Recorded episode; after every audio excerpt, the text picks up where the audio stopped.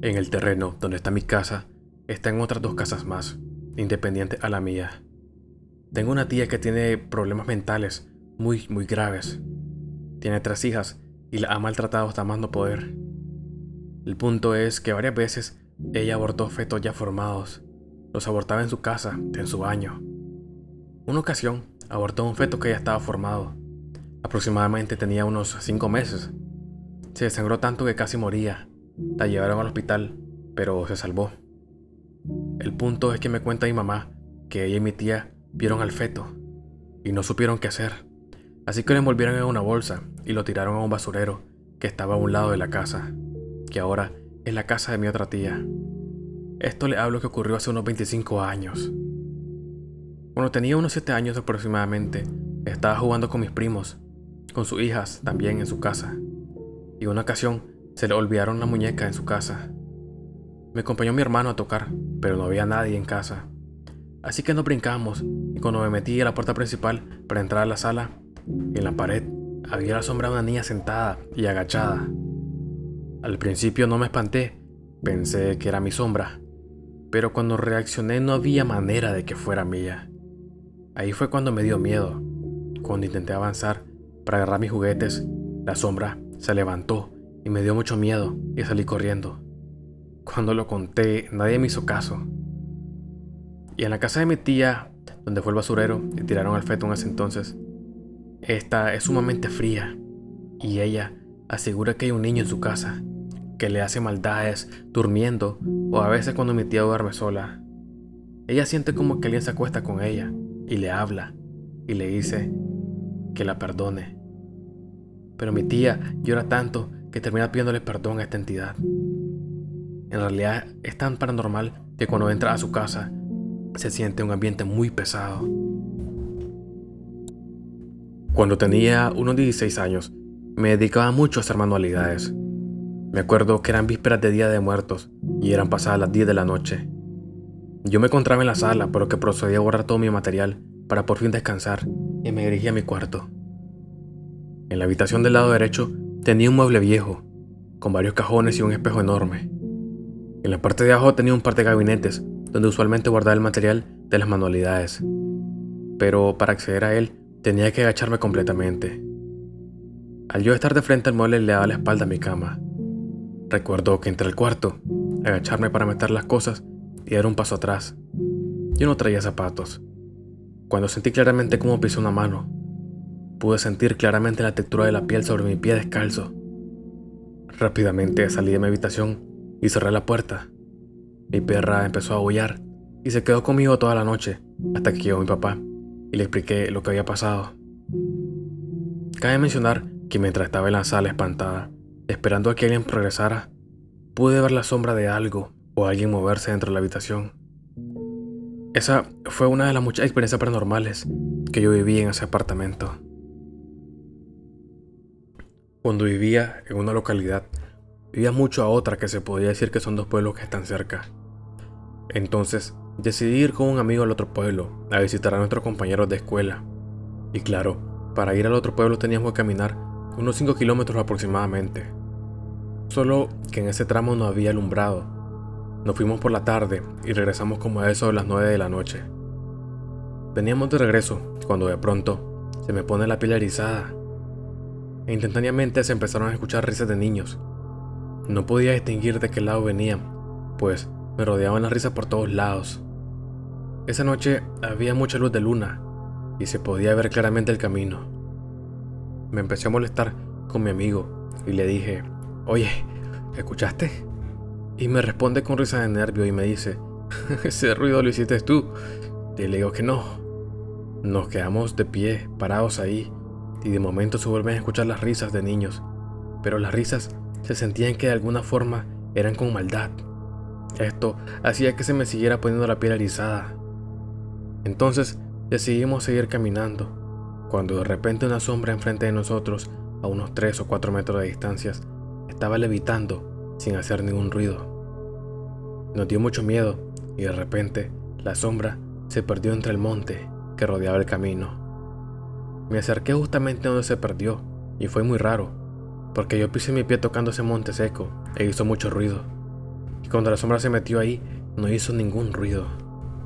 Entonces seguimos caminando con pasos mucho más rápidos para llegar rápido a la casa, cuando de momento, otra vez, escuchamos las risas de niños y vuelve la sombra a seguir levitando frente a nosotros. Solo que se hizo más grande. Cuando se movió a un lado, se hicieron dos, y ahora eran dos sombras en formas circulares, como el tamaño de una pelota gigante de playa enfrente de nosotros. Entonces decidimos arrojarles piedras y decirles groserías, hasta que metros adelante había un árbol de mango que daba una sombra muy oscura, y la sombra llegó ahí y desapareció. Y las risas se callaron, y en ese momento decidimos salir corriendo hasta llegar a la primera calle de nuestra localidad. Cabe recalcar que después de ese suceso tuve fiebre por cuatro días seguidos, pero nunca volvimos a ir a ese pueblo de noche. En una ocasión, mi hermano mayor y yo pedimos comida a domicilio. Mientras esperábamos por el pedido, yo estaba recogiendo mi habitación y él estaba en la suya. Pero nos estábamos hablando de recámaras distintas, mientras él veía una película.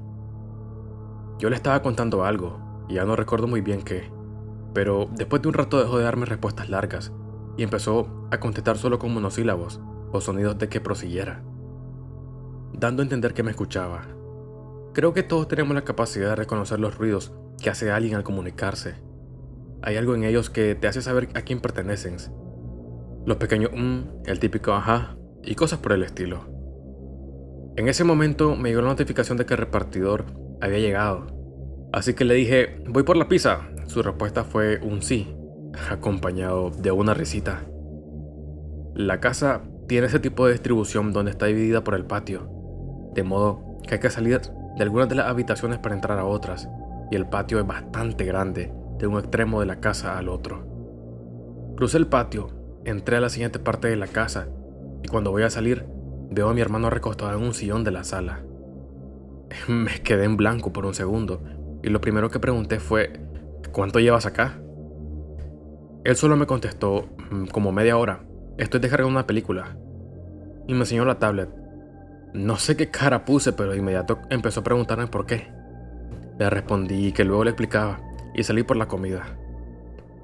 Todavía no sé quién o qué me estaba contestando, pero sé que sonaba como mi hermano. Hubo un tiempo en que me quise convencer de que quizás simplemente me imaginé la plática aunque las respuestas eran muy claras. Nunca lo sabré. Cuando tenía 8 años aproximadamente, iba caminando por una cancha de básquetbol que no tiene iluminación. Eran como las 10 de la noche más o menos, y cuando estaba por comenzar a subir unas gradas que anda la cancha a un campo de fútbol, me di cuenta que me iba siguiendo una silueta oscura, como de un metro menos. Así que comencé a subir la grada más rápido y luego correr porque me dio miedo. Esa cosa que me iba siguiendo también iba corriendo detrás de mí. Y hasta que llegué a medio campo, dejó de seguirme, pues mi casa estaba al otro lado de ese campo. Años más tarde, cuando tenía 14, en el 2010, por ahí, alrededor de las 2 de la mañana, yo estaba regresando a la casa después de que hubo una actividad en la comunidad donde vivo. Estaba por abrir un portón. Cabe mencionar que la casa está rodeada por un campo y un potrero. De entre unos matorrales volvió a aparecer esa silueta que vi años anteriores. Hizo contacto visual conmigo y mi mente se quedó en blanco como por 5 segundos. Y luego reaccioné y abrí el portón. Me crucé el corredor corriendo y toqué la puerta. Le conté a mi mamá y mi abuela y me dijeron que me pusiera a orar, pero jamás lo volví a ver. Trabajo para una ensambladora de autos alemana que tiene una planta en San Luis Potosí. Soy bombero y una de nuestras actividades dentro de la planta es revisar los sistemas contra incendio que hay dentro de las naves. El primer recorrido del turno nocturno se realiza entre las 7 y 8 pm y el segundo entre las 1 y 2 de la madrugada. Existe un lugar dentro de la nave en la que a mí me tocaba, que es un laboratorio. Ahí se encontraba uno de los seis sistemas de incendio y cabe mencionar que ese lugar a partir de las 4 pm está completamente vacío. No hay vigilantes ni personal. Una noche me tocó el recorrido de una a dos de la mañana y entré a esa área y comencé a llenar el formato. Me senté en una silla cuando de reojo vi a alguien parado en la puerta a mi espalda. Al principio no me asustó porque he visto cosas en otros lugares de la planta. Pero lo que me inquietó fue que como de repente sentí que esa persona, ente o lo que fuera, se acercó más a mí y empecé a sentir un cansancio enorme y una pesadez entre mi hombro y mi cuello. En ese tiempo yo tenía un novio que trabajaba ahí mismo, pero en el turno de la mañana. Y como me sentía muy inquieta le llamé y le conté lo que había visto. Y le dije que sentía como si trajera cargando algo mi espalda. Él trató de distraerme un poco para que fuera menos pesado el recorrido, pero yo a cada paso que daba sentía más la carga en mis hombros y mi cuello. Por último, le dije a él que ya fuera a dormir, que no se preocupara por mí, que yo podría rezar para que esa cosa me dejara trabajar en paz. Y en cuanto colgué, le llamé a mi mamá. Ella me ayudó a orar, le prendió una veladora a las ánimas benditas del purgatorio y le pidió a ese ente que me dejara en paz. Después de un rato, fui a sentarme a uno de los comedores porque de verdad la pesadez era demasiada y sentía mi energía muy baja. Cuando por el rabillo del ojo vi cómo se reflejó en uno de los acrílicos que separaban los, los lugares de la mesa al mismo ente que vi en la entrada de la puerta del laboratorio. Es decir, vi cómo salió por detrás mío y se fue hacia la puerta del comedor. Yo sentí inmediatamente cómo mi cuerpo liberó ese peso que traía en los hombros. Y la verdad, siento que fueron las oraciones de mi mamá que me salvaron ese día. Tenía una hermana que compartía cuarto conmigo. Cuando tenía unos cuatro años, una señora entre comillas se me apareció y me dijo que yo tenía dos mamás y que una de ellas tuvo que irse, pero que me dejó el cuidado de esta mamá, que me quería mucho también. Y después simplemente desapareció bajo mi cama. Soy adoptada y lo supe mucho tiempo después de que pasó esto. Mi madre biológica murió al nacer. Me adoptaron mis tíos abuelos y siempre me pasan cosas raras. Y cuando se casó mi hermana y compartía cuarto conmigo, aclaro que es 12 años más grande que yo, me pasaron muchas cosas raras. Me jalaban las cobijas, me movían mis cosas del lugar, me encendía la luz de mi cuarto, pero nunca me dio miedo. Siempre sentía que una presencia cálida estaba conmigo. Sucede que desde niño acostumbraba a ir una o dos veces al año a un pueblo llamado El Rosario, allá en Puebla, a visitar a mis bisabuelos maternos. Normalmente íbamos mis abuelos, mi mamá, mi papá, mis tíos y yo. Pero esta vez, allá en el 2006, solo pudimos ir mis abuelos y yo. Además, que algo que acostumbrábamos a hacer era irnos de días, pues el trayecto era de unas 4 a 6 horas. Sin embargo, esta vez ellos decidieron que nos fuéramos por la noche, a eso de las 10 de la noche, y así fue. Todo el camino iba bien. Sin embargo, hay un tramo más o menos a hora y media del pueblo que siempre me ha dado mala espina, pues de por sí el pueblo de mi abuela era conocido como un pueblo de brujos. También tenía muy pocos habitantes. Yo venía durmiendo, pues ya era de madrugada, cuando en esto siento que mi abuelo frena el carro de golpe y yo me despierto bien sacado de onda a preguntar qué, qué pasaba. Mi abuela me dijo que no me moviera, que no gritara y no hiciera ningún ruido, para no interrumpir o alterar al toro que iba cruzando. Y en efecto, el animal estaba cruzando la carretera. Sin embargo, a la mitad de su camino, esa cosa volteó a vernos. Y recuerdo muy bien que mi abuela comenzó a llorar, sin hacer ningún ruido claro, mientras mi abuelo, petrificado, se quedaba viendo esta criatura. Yo me estaba muriendo del miedo, pero obviamente hice caso a lo que me había dicho.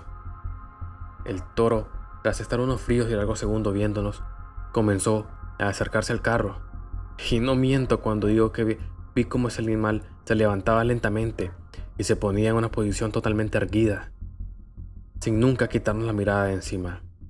Así estuvimos viéndolo, cada quien asustado a su manera, y decidimos no hacer nada, obviamente por temor a lo que pudiera suceder.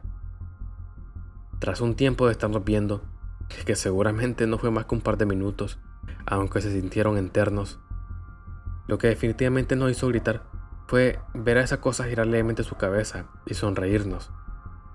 Lo que más me dio miedo fue ver su dentadura que parecía humana, y tras unos segundos volvió a bajarse y caminar en cuatro patas hasta desaparecer en la maleza. Nosotros, ya espantados y todos, arrancamos lo más rápido posible y tan pronto nos alejamos un poco de la maleza en que se perdió, escuchamos un grito que se oía muy desgarrador a la lejanía, como si se tratara de una persona. Desde ahí, nunca más volvimos a ir de noche al pueblo de mis bisabuelos.